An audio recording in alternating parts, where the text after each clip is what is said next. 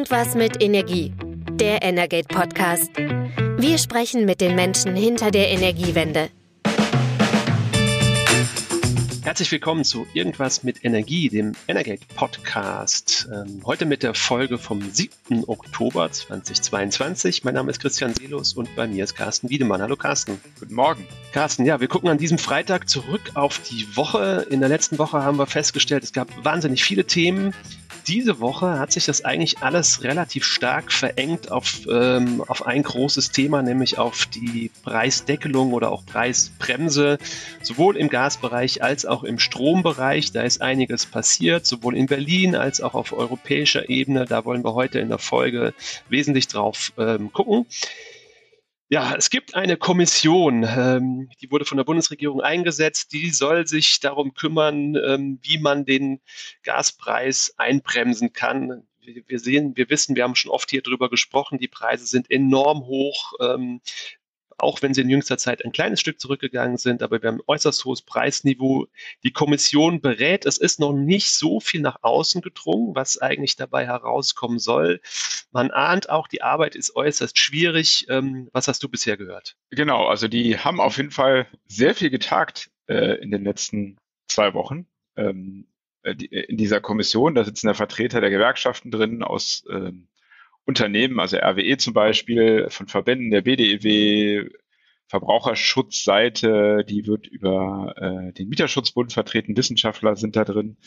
Ähm, und die haben sich eben jetzt sehr intensiv und auch sehr beschleunigt jetzt mit dem Thema Möglichkeiten für eine Gaspreisbremse befasst. Also eigentlich schneller als ursprünglich gedacht. Am Anfang hieß es nämlich, naja, ihr könnt bis Ende Oktober beraten und dann kam zwischendurch der Doppelwumms, über den wir ja gesprochen haben und der Druck stieg.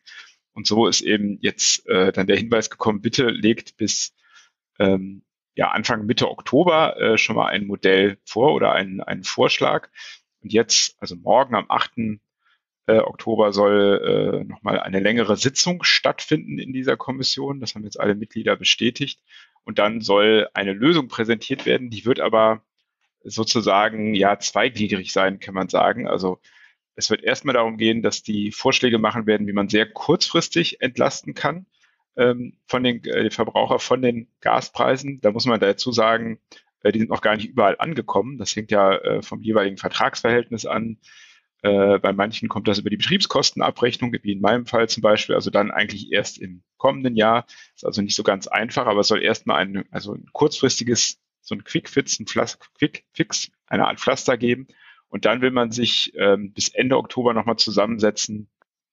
Das hat einer der Vorsitzenden, äh, Michael Vasiliades von der IGWCE gestern gesagt, wo man da nochmal eine längerfristige Lösung finden will, die dann mindestens bis 2024, denke ich mal, äh, darauf sind ja eigentlich alle Maßnahmen im Moment ausgerichtet, tragen soll. Kurzfristig gibt es ja auf jeden Fall schon mal Entlastung, weil die Gasbeschaffungsumlage nicht kommt. Das sind 2,4 Cent pro Kilowattstunde. Gleichzeitig hat das Bundeskabinett jetzt den Weg dafür geebnet, dass die Mehrwertsteuer auf, auf Erdgas von 19 auf 7 Prozent sinkt.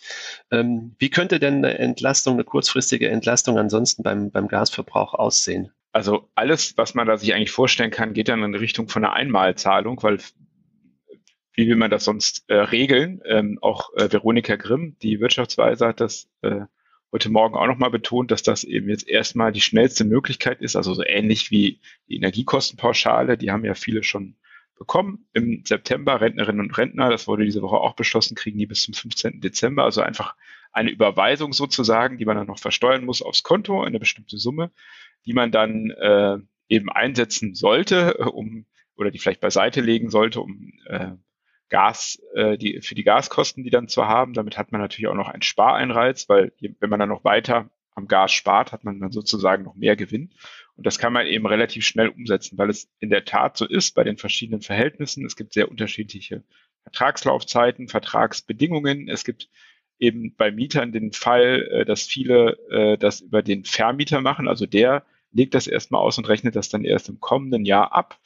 Ähm, da ist sicherlich ratsam, jetzt schon mal so ein bisschen was beiseite zu legen oder die ähm, Abschläge zu erhöhen, aber trotzdem kommt das da eben später an. Und das ist eben sehr schwierig. Das hat äh, diese Woche ähm, ja angeblich auch für einen Streit in diesem Gremium gesorgt, wobei ich dann nachher gehört habe, so wild war das gar nicht. Da wurde eben von Seiten der Energiewirtschaft darauf hingewiesen, dass es sehr schwierig ist, so individuelle Modelle. Das Wirtschaftsministerium wollte auch gerne ein Modell haben, was sich am Vorjahresverbrauch orientiert. Das heißt, man muss dann eben bei, bei jedem einzelnen Kunden eigentlich gucken, aha, wie war es denn im Vorjahr bei dir? Ähm, das ist also einfach schwierig umzusetzen. Äh, deswegen gibt es auf jeden Fall den Quickfix erstmal. Ja, das Modell des Basisverbrauchs, da gab es verschiedene Vorschläge mittlerweile. Ähm, wie ist das vorstellbar? Also, wir hatten in Österreich schon mal über die Strompreisbremse gesprochen. Ähm, da gibt es ein gewisses Kontingent. In Deutschland soll es eher so sein, dass es einen Basisverbrauch gibt, der zu einem, zu einem vergünstigten Preis dann künftig abgegeben wird. Also stellen wir uns mal vor, vielleicht 70 Prozent oder 80 Prozent 80 Prozent wäre wahrscheinlich aus Sicht des Bundeswirtschaftsministeriums der gute Weg, weil sie sich ja erhoffen, dass ähm, insgesamt über alle Verbraucher hinweg 20 Prozent Gasverbrauch eingespart werden. Diese 80 Prozent würden dann vergünstigt abgegeben. Ähm, ich habe jetzt jüngst Zahlen gehört, sage ich mal, zwischen 10 und, und 14 Cent pro Kilowattstunde. Wenn wir sagen würden, es sind 12 Cent pro Kilowattstunde, ja, dann ist das vergünstigt im Vergleich zu dem, was manche bezahlen. Trotzdem muss man aber auch sagen, es wäre immerhin noch immer trotzdem das Doppelte des, des Preises, was die meisten Gasverbraucherinnen und Verbraucher im vergangenen Jahr noch bezahlt haben. Darüber würde dann der Marktpreis gelten. Es gibt einen Vorschlag aus Österreich schon von Anfang September, ähm, bei sehr hohen Verbräuchen dann nochmal einen Aufschlag zu verlangen. Die schlagen 25 Prozent vor. Das sollte dann den Sparanreiz nochmal verbessern. Das würde dann vor allem auch Leute treffen, die sich überhaupt gar nicht um diese Problematik der Gasversorgung scheren, die einfach sagen, Geld haben wir genug, wir können viel verbrauchen. Dann sollte es einen Aufschlag von 25 Prozent geben ab gewissen Verbrauchsgrenzen. Haben wir so in der deutschen Debatte noch nicht gehört, aber wir sind gespannt, welche Vorschläge jetzt dann ja relativ zeitnah am Wochenende, also wahrscheinlich schon kurz nachdem äh, unsere Folge ähm, heute erscheint, ähm, werden ja dann schon konkrete Vorschläge aus der Kommission herauskommen. Genau wobei dazu gesagt ist, so ein Modell, dass man da noch den Spitzenverbrauch äh, bezuschusst, kann ich mir für Deutschland ehrlich gesagt nicht vorstellen. Also nicht nach der Diskussion um die Gasumlage, die ja auch eine Verteuerung eigentlich war. Man muss dann ja auch sehen, es gibt einfach Haushalte, die haben wenig Geld und haben trotzdem Hochverbrauch, hohen Verbrauch. Also man denkt, das berühmte ungedämmte Haus auf dem Land.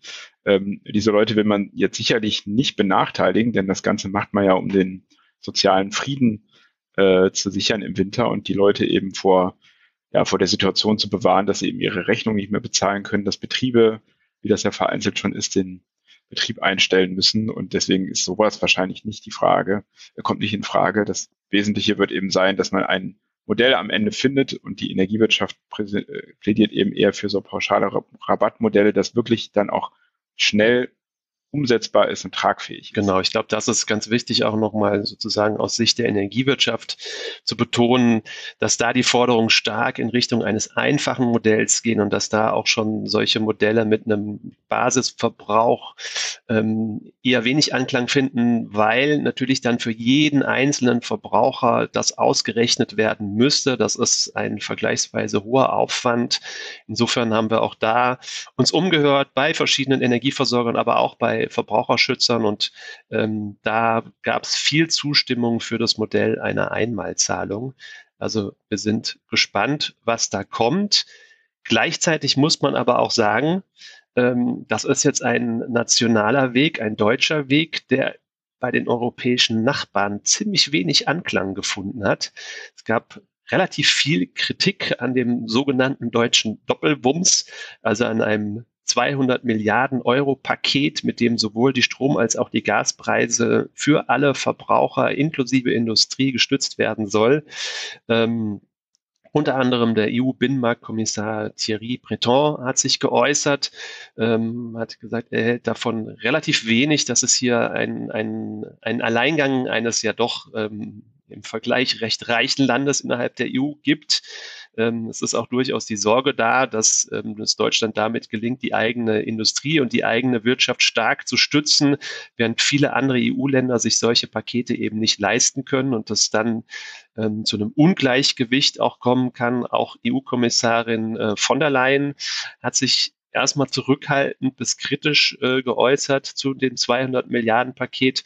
Und ähm, ja, natürlich auch aus Italien, da bahnt sich ein Regierungswechsel an, da wird natürlich auch Stimmung gemacht. Und natürlich aus Ungarn gab es auch relativ viel Kritik. Genau, es gab aber auch mittlerweile so ein paar andere Stimmen, ähm, die gesagt haben, naja, es ist ja schon so, dass äh, zum Beispiel Frankreich und auch Spanien, die haben ja schon längst eigene Maßnahmen beschlossen.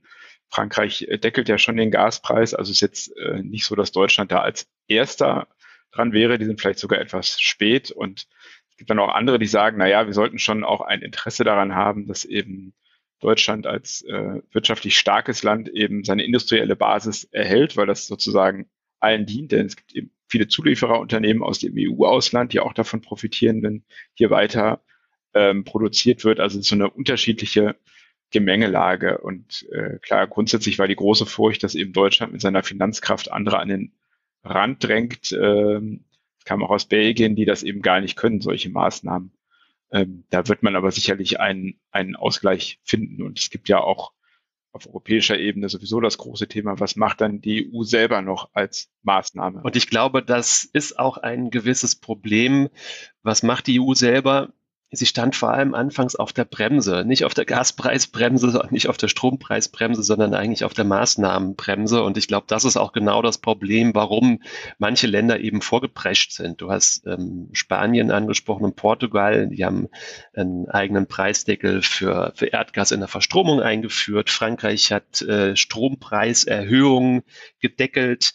Ähm, und Österreich haben wir auch schon ein paar Mal drüber gesprochen, haben eine eigene Strompreisbremse eingeführt. Also es gibt viele Länder, die schon mit eigenen Maßnahmen jetzt vorgeprescht sind, auch weil die EU-Kommission bisher eben sehr zögerlich war und bei vielen Maßnahmen, auch die, ähm, die das Marktdesign betreffen, immer gesagt haben, ja, wir machen bis Ende des Jahres einen Vorschlag und ähm, dann geht das äh, Ganze erst in die Gremien. Also man hat befürchtet, dass da die Maßnahmen, die da kommen, erst lange nach dem Winter dann irgendwie greifen, wenn überhaupt. Und dann wäre es natürlich zu spät. Das hat sich aber jetzt geändert und es gab auch einen ziemlichen Kursschwenk, kann man eigentlich sagen, auf EU-Ebene, denn ähm, Maßnahmen, die die EU-Kommission bisher eher kritisch gesehen hat, die kommen jetzt doch auch alle nochmal auf die, auf die Agenda. Ähm, EU-Kommissionspräsidentin ähm, Ursula von der Leyen hat diese Woche eine Rede gehalten und ähm, da jetzt dann doch ins Spiel gebracht, unter anderem, dass es eine Preisobergrenze für Erdgas in der Verstromung auf europäischer Ebene geben könnte. Ähm, es soll auch einen Preisdeckel für Erdgas im innereuropäischen Großhandel geben. Das würde dann auch Pipeline-Gas treffen. Ausgenommen bleibt auf jeden Fall immer die Versorgung mit LNG, weil da ist, glaube ich, dann auch die große Sorge der Europäer. Das trifft, glaube ich, dann schon alle, dass natürlich durch Markteingriff und durch Preisdeckel dann plötzlich die LNG-Ströme abreißen. Und momentan kommt eben unheimlich viel LNG, also Flüssiggas, an die europäischen Häfen. Die fahren nicht ähm, wie in vergangenen Jahren zu großen Teilen an ähm, an die asiatischen Häfen, sondern sie kommen nach Europa. Hier sind die Preise hoch. Und wenn man hier eingreift, dann könnte es natürlich passieren, dass die Schiffe ähm, auf dem Meer drehen und dann doch Richtung Asien fahren. Da gibt es momentan ähm, relativ niedrigen Verbrauch. Ähm, China kämpft immer noch mit dem Corona-Thema und sehr strikten Maßnahmen. Dadurch ist dort auch der Gasverbrauch aktuell niedriger. Ähm, insofern können die Schiffe gut nach Europa fahren, aber da gibt es eine große Sorge, dass sie dass die ähm, dann hier nicht mehr ankommen und ähm, ja treffen würden und dann die Preise die steigen. Preise das steigen, nämlich richtig, dann genau. Da würde die Gaspreisbremse sozusagen das Gegenteil von dem bewirken, was sie eigentlich machen soll äh, und die Versorgungssicherheit dadurch auch gefährden. Also ich denke nicht, dass man das macht, weil äh, diese Gefahr sehen alle und die ist eben auch relativ begründet. Und die aktuellen Maßnahmen zielen im Prinzip ja auch auf europäische Partner, also zum Beispiel auf Norwegen oder die Niederlande. Wir haben Bundeswirtschaftsminister Robert Habeck äh, kürzlich gehört. Er hat ähm, gesagt, es gibt momentan Gasverkäufer und befreundete Gasverkäufer, die sich dumm und dämlich, so sein Zitat, verdienen. Ähm, das ist sicherlich auch richtig, ähm, denn auch Norwegen und Niederlande, die momentan ähm, den europäischen Markt mit sehr viel Gas versorgen, ähm, profitieren natürlich von den, von den hohen Preisen. Ich glaube, die Maßnahmen, die, die USA auch natürlich. Die USA ja. natürlich auch, aber das US-Gas kommt natürlich per Schiff. LNG wird von Maßnahmen ausgenommen. Also ich glaube, vor allem die momentanen Maßnahmen zielen eben vor allem auf die innereuropäischen ähm, Lieferländer. Ähm, Richtung USA gibt es auch noch einen Vorschlag von von der Leyen, der liegt eigentlich schon lange auf dem Tisch. Schon seit früher gibt es eigentlich einen Vorschlag, ähm, dass Europa einen gemeinsamen Gaseinkauf organisieren kann. Da gibt es auch eine entsprechende Organisation mittlerweile dafür, aber passiert ist eben noch nichts. Dieses Thema soll jetzt auch nochmal verschärft werden und das würde dann, glaube ich, dann auch stärker die USA treffen, dass man ähm, als europäischer Großverbraucher gegenüber Ländern wie den USA, aber dann natürlich auch gegenüber Katar auftritt. Dort ähm, ist ja die Bundesregierung jetzt paar Mal vorstellig geworden, will als einzelnes Land, als Deutschland dort LNG einkaufen. Ähm, wenn man als Europa dort auftreten würde oder als Europäische Union zumindest, dann hätte man natürlich auch einfach nochmal eine andere Verhandlungsbasis, eine stärkere Verhandlungsmacht und ähm, könnte dort vermutlich bessere Verträge aushandeln. Und das scheint wohl, ähm, heute ist ja der EU-Gipfel in Prag. Ähm, ich denke mal, dass man da auf jeden Fall weitere Dinge beschließt. Auch der Bundeskanzler Olaf Scholz hat sich zu Beginn gestern äh, oder am Vorabend auch genau in diese Richtung geäußert, der Wirtschaftsminister auch. Er hat ja, wie, wie du schon erwähnt hast, sich über diese Mondpreise beschwert, die da im Zweifelsfall oder im Einzelfall herrschen, hat auch die USA eben sogar angesprochen direkt. Ähm, und das ist natürlich eine sehr sinnvolle und auch irgendwie logische Maßnahme, wenn man sich zusammentut und damit dann eben, ähm, wie das, wie man das aus dem anderen Wirtschaftszweigen ja auch kennt, äh, große Einkäufer können wenn man da an die Discounter denkt, natürlich immer beim Preis mehr machen, als wenn jeder Einzelne da anklopft und um LNG bittet. Äh, das lässt sich wahrscheinlich relativ kurzfristig umsetzen und da kommt man auf das zurück, was hat die EU bisher gemacht. Das hätte man natürlich auch schon viel früher machen können. Ähm, und da ist eben in den letzten Monaten einfach viel zu wenig passiert. Es gibt ja dann auch noch eben diese anderen Vorschläge, dass, ähm, dass die Erlösobergrenze in der Stromerzeugung für viele Anlagen außer ja, Gas, Biomethan und Steinkohlekraftwerken auf 180 Euro pro Megawattstunde begrenzt werden soll. Ähm, die Übergewinnabgabe soll auch auf europäischer Ebene erstmal jetzt ähm, als Rahmen auf den Weg gebracht werden. Aber da gilt auch wieder, alles muss national umgesetzt werden. Das wird alles relativ lange dauern. Insofern ähm, ist es auch verständlich, dass viele Nationalstaaten einzelne Maßnahmen ergreifen, aber die EU wird jetzt wahrscheinlich auch Tempo machen. Du hast es gerade gesagt. Die Staats- und Regierungschefs ähm, tagen aktuell gerade in Prag. Da wird es also vielleicht schon erste Vorstöße dann geben. Ähm, in der kommenden Woche, 11. und 12. Oktober, kommen dann die Energieministerinnen und Minister in Prag nochmal zusammen. Da wird das Ganze sicherlich dann konkretisiert. Und ähm, dann nochmal eine Woche später, 20. und 21. Ähm, Oktober, gibt es dann wieder einen Staats- und ähm, Regierungschefgipfel dann in Brüssel. Und ich gehe davon aus, dass bis spätestens dann dann konkrete europäische Maßnahmen auf dem Tisch liegen werden. Genau, das bleibt zu hoffen. Und dann werden wir sicherlich auch äh, eben, was die deutschen Maßnahmen, die Strom- und Gaspreisbremse angeht, deutlich mehr wissen als diese Woche. Nutzen wir den Blick nach Europa nochmal für den Schwenk zurück nach Deutschland, denn Kritik auf europäischer Ebene gibt es eben auch daran, äh, wie Deutschland mit seinen Kraftwerken umgeht. Also es gab äh, verschiedene Äußerungen auch Richtung ähm, Atomkraftwerke, aber wir haben ja auch Kohlekraftwerke, die aktuell ähm, stillstehen in Deutschland, die in den Markt zurück gehen sollen, das bisher nicht taten, aber zumindest an der Stelle hat sich auf jeden Fall diese Woche schon mal was getan.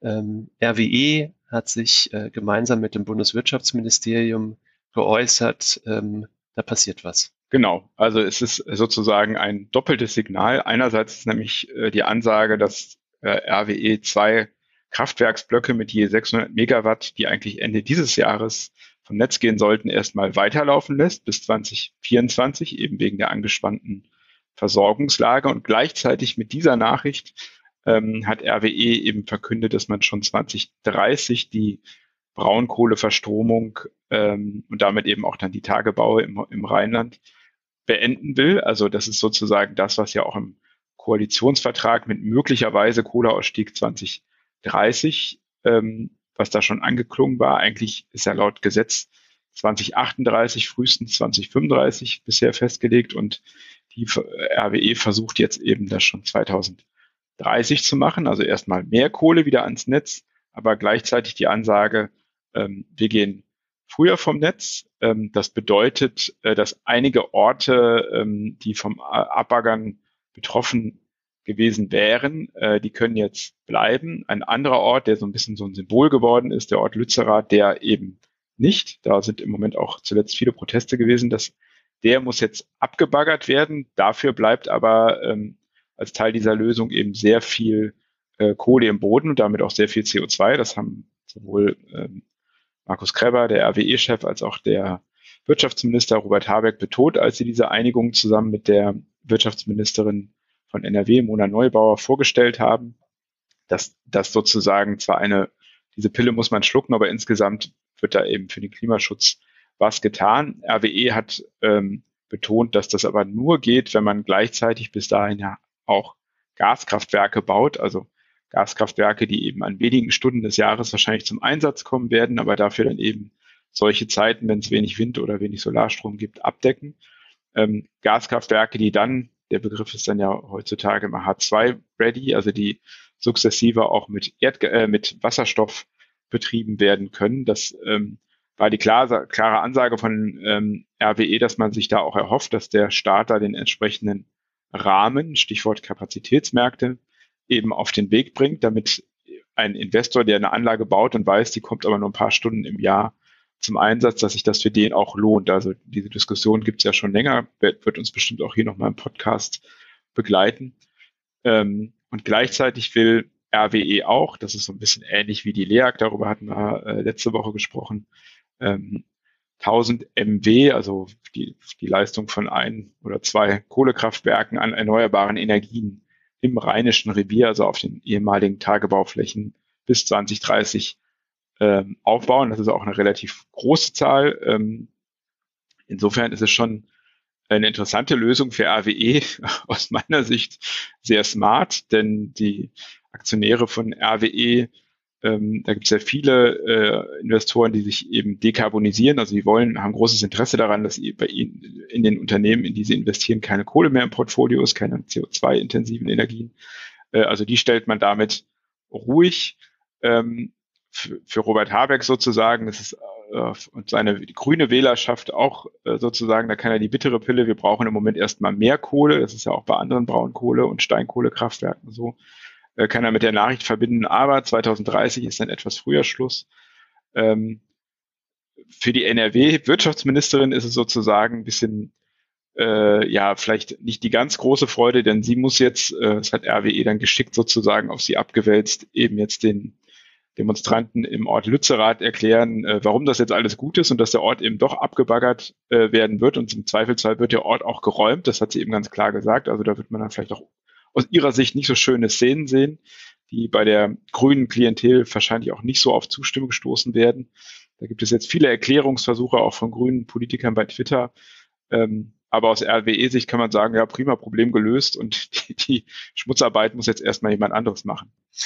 Du hast ja kürzlich auch zusammen mit unserem Kollegen Carsten Kloth, mit dem ähm, Chef des, des zweiten ähm, großen Braunkohleverstromers in Deutschland gesprochen, mit der LEAG. Hatte der sich eigentlich in dem Gespräch auch zum Thema ähm, Datum für den Kohleausstieg geäußert? Ja, also ähm, wir haben auch äh, darüber gesprochen, ähm, wie es mit 235, 238 ist. Er, er, 2030 hat er jetzt nicht kategorisch ausgeschlossen. Ähm, da muss man aber sehen, die, die Landesregierung von äh, Brandenburg und auch äh, von Sachsen, also die Lausitz ist ja in beiden Bundesländern, die sind strikt dagegen, also die ähm, wollen das länger laufen lassen. Das heißt, die werden ihn nicht in die Richtung schieben. Er selber, ähm, der ist ja auch noch nicht so lange im Unternehmen, kann sich das wahrscheinlich vorstellen. Ähm, Habeck hat diese Woche gesagt, er spricht auch mit den ostdeutschen Landesregierungen über Möglichkeiten, das schneller zu machen. Ich sehe das ehrlicherweise aber nicht so, weil er einfach der, auch der politische Widerstand eben, der in den Landesregierungen ist, der ist da einfach ein bisschen größer. Also die haben kein großes Interesse, das noch zu pushen, ähm, dass das da schneller geht. Also da würde ich jetzt erstmal ein Fragezeichen hintermachen, auch weil sie jetzt direkt nach diesem Deal mit RWE da direkt die Stimmen kamen aus Potsdam und aus Dresden. Nee, nee, also für uns ist das jetzt erstmal nichts. Ähm, LEAG baut trotzdem eben da, wo es schon möglich ist, eben sehr viel aus. Darüber haben wir ja gesprochen. Sie wollen ja trotzdem ihr Portfolio nahezu bis 2030 austauschen von Braunkohle zu Erneuerbaren. Aber ob dann wirklich da auch alle Kraftwerke dann schon vom Netz gehen in der Lausitz, ähm, da mache ich jetzt erstmal ein Fragezeichen dran. Ja, du hast es gerade angesprochen, für Bundeswirtschaftsminister Robert Habeck ähm, gegenüber der eigenen äh, Partei sind das viele Maßnahmen, die schwierig zu vertreten sind. Wir holen also jetzt äh, stillgelegte Kohlekraftwerke wieder zurück in den Markt.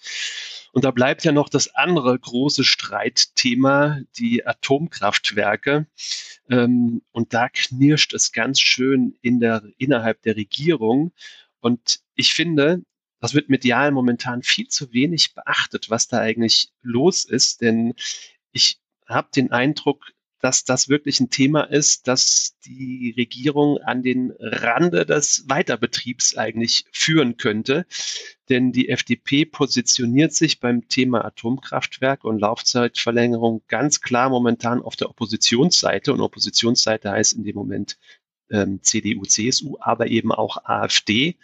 Es liegt ein Antrag im Bundestag vor, der ist ähm, einmal in erster Lesung behandelt worden, wird jetzt von den Ausschüssen behandelt und dann wird er irgendwann zur Abstimmung im Bundestag vorliegen und die FDP hat sich momentan derart stark für eine längere Laufzeitverlängerung positioniert, dass ich mir momentan kaum noch vorstellen kann, wie sie daraus eigentlich wieder ähm, rauskommt aus dieser Nummer.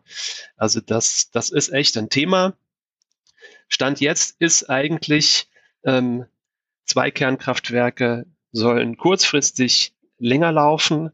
Das dritte noch verbliebene in Deutschland ähm, soll zum Jahresende vom Netz und die FDP und die anderen Parteien haben da eine deutlich andere Position. Genau, und ähm, die Zeit drängt insofern, denn um diese Einsatzreserve, äh, so heißt ja das Konzept von Robert Habeck für diesen Weiterbetrieb bis April 23 von zwei süddeutschen Kernkraftwerken, um das möglich zu machen, muss unter anderem das Atomgesetz geändert, geändert werden. Da steht nämlich drin, dass die Kernkraftwerke Ende 22 vom Netz müssen.